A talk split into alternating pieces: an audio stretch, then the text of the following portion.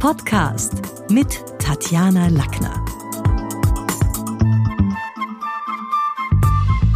Mein Name ist Tatjana Lackner und ich habe vor 25 Jahren und länger schon mittlerweile die Schule des Sprechens gegründet. Die gibt's in Wien. Insgesamt sind es momentan so um die 46 Trainer in den unterschiedlichsten Abteilungen. Ziel ist, Menschen, die professionell, also beruflich sprechen lernen wollen oder Business-Rhetorik brauchen, also karriereorientierte und Führungskräfte fit zu machen, damit man schaut, sind wir fit für die Kommunikation 2030. Und nachdem ich jetzt in der letzten Zeit viele E-Mails bekommen habe und Zuschriften von zum Teil Podcast-Hörern, zum Teil auch Kunden, die sagen, kannst du mal ein bisschen was erzählen über dich, was dich so geprägt hat, nehme ich jetzt hier einfach mal ein paar Fragen aus den E-Mails raus. Da wollte zum Beispiel die Britta aus NRW, aus Nordrhein-Westfalen wissen, was will sie wissen? Was, was musstest du selber schmerzlich lernen? Da ging es eine ganze Zeit. Sie hat, sie hat sich lobend erwähnt, dass ihr die Podcasts gefallen und wollte eben wissen, was habe ich so schmerzhaft erfahren müssen in meinem Leben. Britta, da habe ich ganz schön drüber nachdenken müssen. Also in Wahrheit ist es sowas wie eine Formel, die ich festgestellt habe, dass auch für die Kommunikation gilt, ist, wer weniger will, hat die Macht. Wahrscheinlich ist es so in einer Beziehung, wenn ich weniger will, habe ich die Macht, wenn der andere unbedingt heiraten will und ich will das nicht unbedingt, ist wahrscheinlich der der Mächtigere, der weniger will. Wenn eine unbedingt Kinder will und der andere will es nicht oder ist da momentan noch indifferent, sagt ja irgendwann, dann ist natürlich der in der besseren Position, dem jetzt irgendwas nicht so wichtig ist, es zu erreichen. Also das ist ein Punkt. Der zweite Punkt, der mein Leben schon kennzeichnet, ist Autarkie. Also ich glaube, wir sind zu einem Zeitpunkt geboren, der nicht unter der eigenen Bestimmung steht. Und wir werden zu einem Zeitpunkt sterben, der nicht, ja mutmaßlich mal nicht unter der eigenen Bestimmung steht. Also dazwischen sind wir autark gewesen. Auch wenn wir Lebenspartner, Freunde, Kinder haben, sind uns diese Zeiten und Weggefährten natürlich nur geliehen. Ich glaube auch, Distanz schafft Nähe. Das gilt für Beziehungen wie auch für Kommunikation. Wenn ich die ganze Zeit mit jemandem, jemanden auf der Pelle sitzen habe, im Urlaub zum Beispiel, auf einer Insel, in, in einer WG, auf kleinstem Raum, dann gehe ich in die innere Distanz, weil es mir vielleicht zu viel ist. Und wenn ich aber jetzt, und das habe ich in meinem Leben sehr oft erlebt, meine Familie ist quer über den Globus verteilt. Mein Vater ist in Südamerika zu Hause, in, in, in Santa Cruz, und natürlich durch diese unglaublichen 11.000 Kilometer Entfernung sind wir sehr nahe, wenn wir uns sehen, wenn wir skypen, wenn wir telefonieren. Meine Tochter ist in Westaustralien, in Perth, zu Hause, also auch nicht gerade um die, um die Ecke von mir in Wien. Auch was, wo ich das Gefühl habe, dass die Distanz über die Jahre eine unglaubliche Nähe erzeugt hat und dank der modernen Medien letztlich auch lebbar ist, wo wir uns gegenseitig updaten können, skypen können, auf Facebook auch verfolgen können, was der andere so macht und ja, was schon auch eine Nähe herstellt. Ich glaube, ich habe es in meinem Leben zumindest immer so gehalten, ich vertraue meinen Kindern nicht den Eltern. Ich finde Eltern super, ich bin selber Mutter, aber ich finde es wichtig, dass man eine gewisse Nähe zu den Kindern hat und da auch eine andere Bindung aufbaut als zu den altvorderen Fossilen. Wer hat mich am meisten geprägt, will die Britta noch weiter unten wissen. Wer hat mich am meisten geprägt? Ich glaube schon meine Großeltern. Ich bin in München bei den Großeltern aufgewachsen und das war ja, das war zum Teil ein wilder Haushalt mit einer preußischen Großmutter und einem urbayerischen Großvater. Da lernt man sehr früh von wegen Sprache, zu wem man Marille oder zu wem man Aprikose sagen muss. Und eben auf der anderen Seite ja nicht. Also ich kann mich noch gut erinnern, meine, meine Oma hat meinen Opa immer gerufen, der hieß Ludwig. Ludwig? Und der hat zu mir nur gesagt, wann wird die Frau begreifen, dass ich der Wickerl bin? Also so diese Unterschiede zwischen dem Norddeutschen und dem Süddeutschen haben dort begonnen und gingen natürlich weiter, als ich mit der Familie nach Österreich gezogen bin. Meine Mutter hat nach Österreich geheiratet. Und also mit dem südamerikanischen Vater im Blut dem Bayerischen auf der Zunge kommt man dann natürlich in einer Winzerstadt wie Krems in, in Niederösterreich. Ja, da kommt man am Anfang gar nicht zurande. Ich habe alle diese Vokabel, die man in Österreich braucht, gelernt. Eini, Ummer, Zuwi, Dauni, das sitzt heute. Also das, das hat mich wahrscheinlich auch geprägt, hier sprachlich schon umdenken zu müssen. Und was habe ich hier noch? Ich habe hier noch eine. Ah, die Geraldine aus Basel fragt mich, und das fand ich eine interessante Frage. Was liebst du an deiner Arbeit am meisten? Und wie sieht so ein klassischer Arbeitstag aus?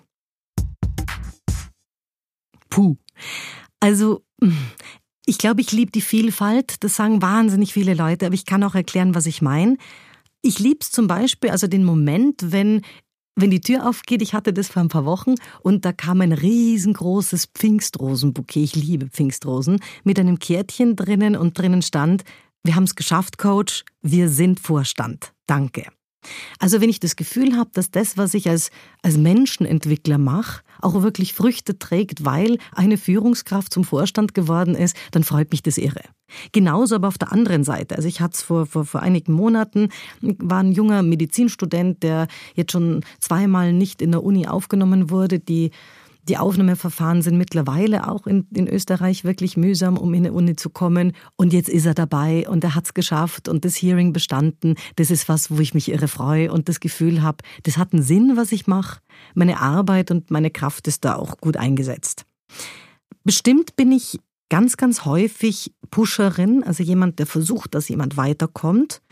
Und auch auf der anderen Seite ein eingekaufter Advocatus Diaboli. Also so jemand, wo man sagt, Tatjana, du findest schnell das Haar in der Suppe, kannst du mal mit Killerphrasen gegen diese Sicht halten, wenn zum Beispiel ein Businessplan wo eingeführt wird oder eine Partei mich holt und sagt, kannst du einfach mal dagegen halten, dann sind es Dinge, die ich sehr gut kann, wo ich sehr scharf auch bin, damit die anderen üben, was, wenn das von außen vom Markt kommt, besser, wenn wir da jetzt das mit der Lackner durchspielen und nicht von draußen dann irgendwie die Hiebe bekommen. Das ist was, was ich an der Vielfalt mag. Also Hearing vorbereiten, Sprecherprüfungen, Menschen auszubilden, dass sie Sprechen zum Beruf machen können.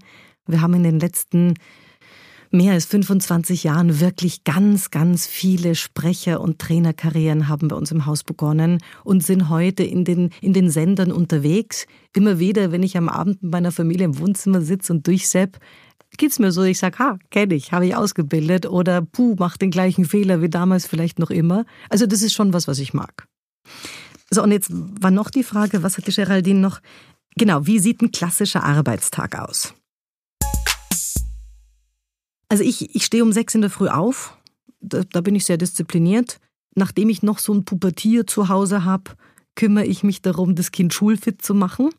Der, der geht dann um sieben außer Haus. Und danach hängt es natürlich ein bisschen davon ab, ob ich an dem Tag ein, ein Keynote-Briefing habe, also ein Keynote-Speech irgendwo, ob ich ein Seminar habe oder eine Vorlesung an der Uni. Ich bin an, an, an sieben Unis und, und habe da so meine, ja, meine Master, Masterklassen, dann bin ich natürlich schon dort. Aber wenn ich das alles nicht habe, dann habe ich von sieben bis zehn Uhr normalerweise fix im Kalender stehen alles, was mit Social Marketing zu tun hat. Also ich mache meine, meine Social, wie sagt man da, Social Media Kontakte. Ich mache das alles selber.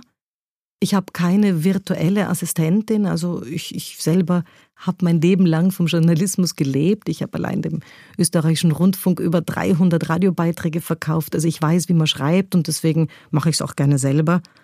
Und gerade wenn man viele Profile hat und wir haben, wir sind zu finden auf Facebook, auf Instagram, auf Steemit, auf ähm, YouTube, mm, auf Vimeo, also es gibt sieben oder acht äh, Profile, Xing, LinkedIn natürlich, äh, die es zu bewirtschaften gilt, dann macht man das verantwortungsvoll. Also ich mag nicht, dass das irgendwo eine Wüste ist, sondern diese Zeit von sieben bis zehn ist ganz klar positioniert, um in meinem Blog zu schreiben. Ich schreibe nebenbei noch für, für fünf Fachzeitungen, Fach, eine Kolumne und da gibt's natürlich auch Redaktionsschlüsse und dann kann man vielleicht einen Teil von der Kolumne auch wieder auf seinem Blog verwenden oder irgendwo hin verweisen. Also das ist so, so der Tagesbeginn. Ab 10 Uhr geht's in den Unterricht, dann bin ich in meiner Schule bis 18 Uhr. Je nachdem, ob ich da dann Spin-Trainings habe oder Business-Rhetorik oder eben auch Journalistengespräche zum Teil. Ab 18 Uhr düse ich nach Hause wie verrückt und mache Hausübungen mit meinem Kleinen, koch dem was. Ich bin eine, privat bin ich wahrscheinlich schon so eine, eine Vollblut-Mom, aber eine wahnsinnige Zicke, was Mehrsprachigkeit, Hausübungen angeht. Also das ist schon was, was ich mit ihm gemeinsam vorbereite und mir wichtig ist, dass ich ihn ins Bett bringe und dass ich da zu Hause bin. Das ist ein klassischer Tag von mir. Und eine, eine Anfrage habe ich auch, die fand ich interessant, weil es immer wieder kommt als Frage. Die war vom Sebastian, ein junger Journalismusstudent aus Niederösterreich, der möchte wissen, Tatjana, weshalb Wien? Was er? Weshalb Wien? Warum ist deine Schule des Sprechens in Wien? Also ich glaube, so ein bisschen in Anlehnung an der deutsche Sprachraum. Also Deutschland hat 80 Millionen, Österreich nur 8. Hm. Also auf der einen Seite hatte ich immer ein nicht ganz einfaches Verhältnis zu den Wienern und den Österreichern, weil wenn man da sprachsensibel ist, dann ist es durchaus was, ja, was nicht immer leicht ist in dem Land. Aber ich halte es auch nicht für einen Zufall, dass ich genau deswegen hier so erfolgreich geworden bin. Die Schule des Sprechens habe ich 1994 äh, gegründet und ich bin einfach stolz, dass es heute die erste Adresse ist für Profisprecher, Trainer, Manager. Wir haben ganz, ganz viele Politiker auch bei uns und Karriereorientierte aus dem gesamten deutschen Sprachraum. Also von wegen Stolz schon was, wo ich den Eindruck habe, oh, da hat man was geschaffen. Das ist auch was, was mir und meinen Trainern oder andersrum meinen Trainern und mir wirklich immer noch, immer noch Spaß macht. In Zukunft wird es übrigens, Bastian, das hilft vielleicht ein bisschen, auch eine Web Academy geben. Also daran arbeiten wir gerade. Es gibt einen Rhetoric Room, wo man nicht ein Webinar hat, wie das viele haben. Ich mag nicht in Konserven auftauchen, sondern ich glaube, meine Spezialität als Coach und als Trainer ist das Feedback und ist die Interaktion. Also das sind sehr von der Teilnehmerzahl begrenzte Geschichten, drei bis fünf Personen maximal in einem virtuellen äh, Rhetoric Room. Die, kann man die Stunde kaufen, genauso wie man eben in Wien ist, aber ist gedacht für alle die, die eben nicht in Wien sein können und äh, bekommt unmittelbar Feedback, ist im Live-Coaching mit mir, äh, kommt auch im, im Vergleich zu den anderen natürlich auch immer wieder dran. Also die anderen kommen dran, man selber kommt dran, aber es ist nicht eine Klasse oder nicht eine Konserve, die man sich anschaut, sondern man, man bekommt Manöverkritik und, und kann dadurch schon auch wachsen. Also das ist so ein bisschen was, wo ich den Eindruck habe, für alle, die nicht in Wien sind, ist so die, die Web Academy, der Rhetoric Room eine coole Möglichkeit, um mit mir in Kontakt zu kommen.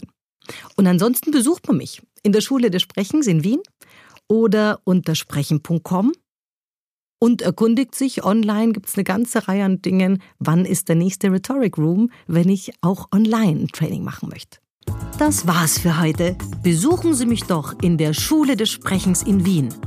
Auf Facebook, LinkedIn, Xing, unter sprechen.com oder auf meinem Blog sprechen.com/blog.